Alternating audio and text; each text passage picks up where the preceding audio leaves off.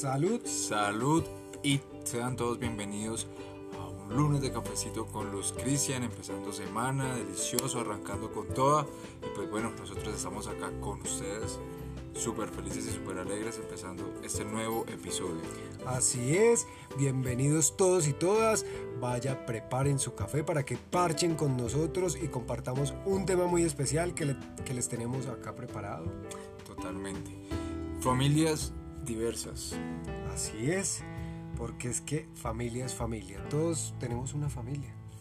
Todos tenemos una familia y en los gays creo que aparte de la familia biológica que también es bella y hermosa, aprendemos o tendemos a construir una familia aparte, ¿no? Exacto. Eh, también vamos a hablar un poco de, todos los tipos de familias que hay, porque siempre nos han vendido como la idea de, de la familia tradicional y muy bella, maravillosa, pero hay otros tipos de familia muy lindos que también hay en esta sociedad y, necesitamos que hayan así familias diversas para, para personas diversas también. Exacto, y que entendamos que también la familia no es solamente papá mamá, sino lo que usted tuviera, o sí, lo que usted considere, perdón, que es la familia. Exacto, pues es que eh, yo he escuchado una frase por ahí muy linda que es familia es donde hay amor. Entonces, definitivamente, o sea, eso no importa el género, si es papá y papá o mamá y mamá o papá y mamá, o sea, lo que sea, lo importante es que haya amor, donde hay un- un- una unión de personas que están ahí con amor, sacando a sus hijos adelante o a su pareja o todos ahí uniendo fuerzas, eso es una familia. Bueno, muy interesante, muy interesante lo que acabas de decir, porque mira que según la UNICEF, la familia es un lugar donde se encuentran diferentes generaciones, donde se ayudan a crecer en solidaridad y sobre todo en compromiso, y donde se aprende a armonizar los derechos, armonizar, perdón, los derechos individuales con las exigencias de la vida social. Es decir, cuan- donde aprendemos a convivir, donde aprendemos a respetar y donde aprendemos, aprendemos también a reconocer nuestros deberes. Así es, es que si todos tenemos por ahí como un recuerdo, pues en la familia es donde aprendimos todo lo lindo, donde aprendimos eh, a ser personas, donde aprendimos a, a ser solidarios, donde pues nos enseñaron muchísimos valores y también donde eh, encontrábamos unos brazos que nos recibían siempre que estábamos mal en algún momento de la vida.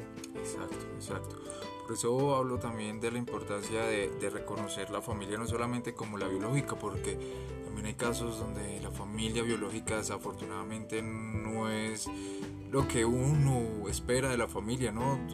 Lo, lo reciban con esos brazos abiertos o donde lo puedan aconsejar o donde pueda uno llegar en momentos o de, de- de crisis o en malos momentos que también hay familias que, que, que ahuyentan a las personas, que no les tienen en cuenta, que, que, que no son familia prácticamente. Pues es que a veces hay familia que es como de sangre ya, pero no, no, es, no es familia en el sentido de que están ahí para ti, para acompañarte, para abrazarte, para impulsarte, para levantarte. O sea, es que, o sea, la sangre, pues sí, muy chévere, a veces nos une, pero familia es más como esa conexión con el, con el corazón. Y por eso muchas veces los gays tendemos así a, a- a formarnos quizás sin darnos cuenta familias exteriores, ¿no? Sí. los amigos, las personas que los escuchan, eh, la señora del aseo, la señora del café, los compañeros de trabajo, todas esas personas que lo alientan a uno, que le dan dando una, un golpe de buena suerte, unas palabras de aliento, se van convirtiendo poco a poco en familia. O así lo considero yo. Yo siento que tengo una familia biológica que amo y adoro con todo el corazón porque están ahí, me empujan, me hablan. Yo sé que en momentos de crisis puedo llegar ahí sin ningún problema, pero también reconozco que tengo familia, por lo menos una familia contigo, Sí. ¿no? Donde no únicamente hay personas.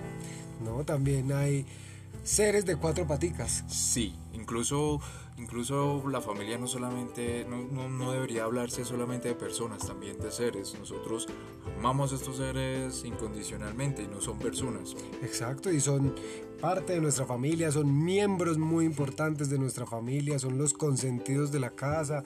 Entonces sí, o sea, lo que tú dices necesariamente tenemos que desdibujar un poco como ese ideal de familia que nos han pintado desde hace muchas generaciones, que es el hombre, la mujer y los hijos. porque no necesariamente familia también puede ser una madre soltera con su hijo o una mamá y un perrito y un perrito o una persona y una planta porque no las plantas también las personas las están considerando muy importantes en su vida y en su entorno. Exacto. Entonces también es válido. Si usted quiere no yo no quiero vivir con nadie no quiero una familia con personas sino quiero una familia con plantas y animales. Qué lindo qué chévere. Entonces también la familia puede ser uno mismo o sea tú, tú estás construyendo tu familia contigo, amándote, estando para ti, regalándote tiempo, cocinando para ti mismo, lavando tu ropa, esa es tu familia. O sea, si tú decides que tu familia quiere ser tú, maravilloso, esa, esa también es tu familia. Sí, sí, sí. Sobre todo empezando a reconocer eso, que está uno como el comandante de su propia familia, pues para poder dar lo mejor de sí. Sí, total, empezar a dárselo uno porque, o sea, lo que uno se da a sí mismo, primero empieza con uno para después compartirlo con los demás, ¿me entiendes? No podemos dar de lo que no tenemos. Totalmente cierto. Entonces, si empezamos ahí a consolidar mi propia familia consigo mismo, con el cuidado, el amor, el escucharme, el aconsejarme, el ver cómo me hablo, o sea, eso también, ahí, de ahí parte toda una familia completica. Sí, hay errores que quizá si uno los aprende o los reconoce, mm, sería bueno no repetirlos. Si tiene la intención de, construir una familia, ¿no? De pronto no repetir patrones que nuestros padres aprendieron por X o Y motivo, que ellos aprendieron de nuestros abuelos y así, sino tratar de cómo mejoramos la vida de las personas que están con nosotros, de los seres que están con nosotros, de las planticas que están con nosotros, cómo le brindamos un mejor entorno, un mejor contexto, mejores aires, cómo empujamos y como dice UNICEF, desde el compromiso y la solidaridad, ayudamos a esa familia. Sí, total. O sea, lo que tú dices es muy cierto. O sea, a veces venimos eh, repitiendo patrones en las familias como de conductas donde hay un padre pronto alcohólico, donde hay un padre machista, o donde eh, la mamá es muy mal geniada. Entonces, uno cuando empieza a hacer conciencia, uno dice, no, yo no quiero repetir lo mismo de mi familia o de, de, esos patrones, o sea, de esos patrones de conducta. Entonces sencillamente uno a veces dice, no, ya cortar, cortar con, con esas cosas que, que, no aportan o que no aportan mucho o que no te hacen feliz o que lo que generan es inestabilidad. Es como hacer el clic tú y decir, bueno, es que yo quiero que mi familia sea así. Mi hogar y mi familia lo voy a, ejecutar a mi manera. Sí. ¿Tú sabes quién es RuPaul? Sí, obvio. Creo que muchos sabemos quién es RuPaul en nuestra comunidad gay.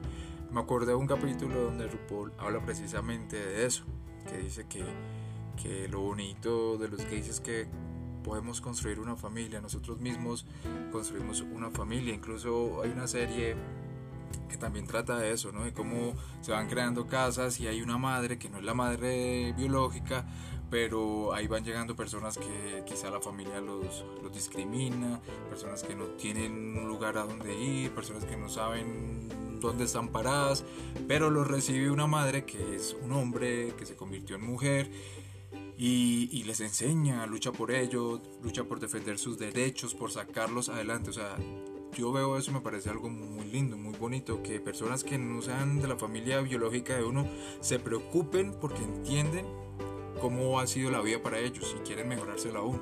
Claro, por ejemplo, yo una vez hice una investigación en el barrio Santa Fe donde hay tanta prostitución, entonces estuve con las chicas trans y uno veía cómo entre ellas es madre, hermana y todas son como una comunidad, como una familia. O sea, por ejemplo, la, la matrona de la calle, o sea, la que las cuidaba era la mamá y todo. Entonces ella me contaba que ahí llegaban todos los niños de hombre y que ella los impulsaba como para, para que consiguieran su ropa, para que pudieran hacer toda transición y entonces se convertía en una mamá, en una mamá que, la, que acompañaba a esa chica, que la impulsaba, que la ayudaba a trabajar, que la ayudaba a conseguir clientes, entonces se empiezan a establecer unos vínculos muy lindos como desde el amor, desde el apoyo, desde estar ahí para, para acompañarte.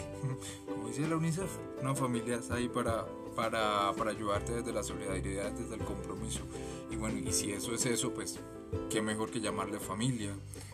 Exacto, yo por lo menos me siento muy feliz con la familia que tenemos nosotros, porque pues es una familia donde nos acompañamos, donde nos apoyamos, donde somos mejores personas cada día, donde queremos ser unos papás bien chimbitas con estos muchachos. Sí, pues como educarlos, pero también... Tampoco es que sea muy diferente, me imagino, a tener hijos eh, humanos, porque estos también demandan mucho, mucha educación también. Demandan demasiado tiempo, educación, paciencia. Paciencia, sobre todo paciencia. Sí, yo creo Pero que es lindo, es lindo. la eh. experiencia. Es lindo. Yo es la primera vez que, que, que tengo una familia así, familia, familia diversa. O sea, es la primera vez. Tenemos una familia homoparental, Exacto. que es la familia compuesta por personas gays. Sí, señor. O sea, nosotros tenemos una familia eh, homoparental, De pero hombres. en vez, ajá, dos hombres, pero en vez de tener hijos humanos tenemos hijos perrunos, gatunos y plantunos. Sí, literal, literal. También existen, ¿qué? ¿Qué más tipo de familias? Ah, bueno, la, familia nuclear, que es la misma familia tradicional, un hombre, una mujer, hijo o hijos. Eh, está la familia mixta o compuesta, que ¿Qué es la familia que, por ejemplo, tú llegaste con Romeo, Ajá. yo llegué con otro, otro Romeo, entonces como Romeo y Romeo no son hermanos, pero se componen, se les llama una familia mixta. Total, también existen las familias adoptivas, que son las familias que adoptan, que, que no son de sangre, pero son familias del alma y con todo el amor. También están las familias monoparental, Ay, sí. es donde se compone o de una mamá O de un papá. y tienen hijos. También puede ser una tía, un tío, la abuela, Sí. el abuelo, pero pues solo, eh, solo una persona está a cargo de los hijos o del hijo. Ay, sí, esas familias me parecen muy lindas porque son muy tradicionales. O sea, uno siempre ve a esas mamás, cabezas de familia, o el papá. Entonces, muy lindo ver cómo, cómo siguen sosteniendo a su familia, consolidando, diciendo: Esta es mi familia, esta, esto es lo que tenemos, este es el amor que hay acá con nosotros. Eso me parece muy lindo. Sí, a la final, a la final hay personas que no son de nuestra familia y consideramos de nuestra familia como hay personas que son de nuestra familia y simplemente no, no, no ejercemos ningún tipo de relación o vínculo con ellas, por lo que realmente no sería pues una persona que consideremos de familia. Total.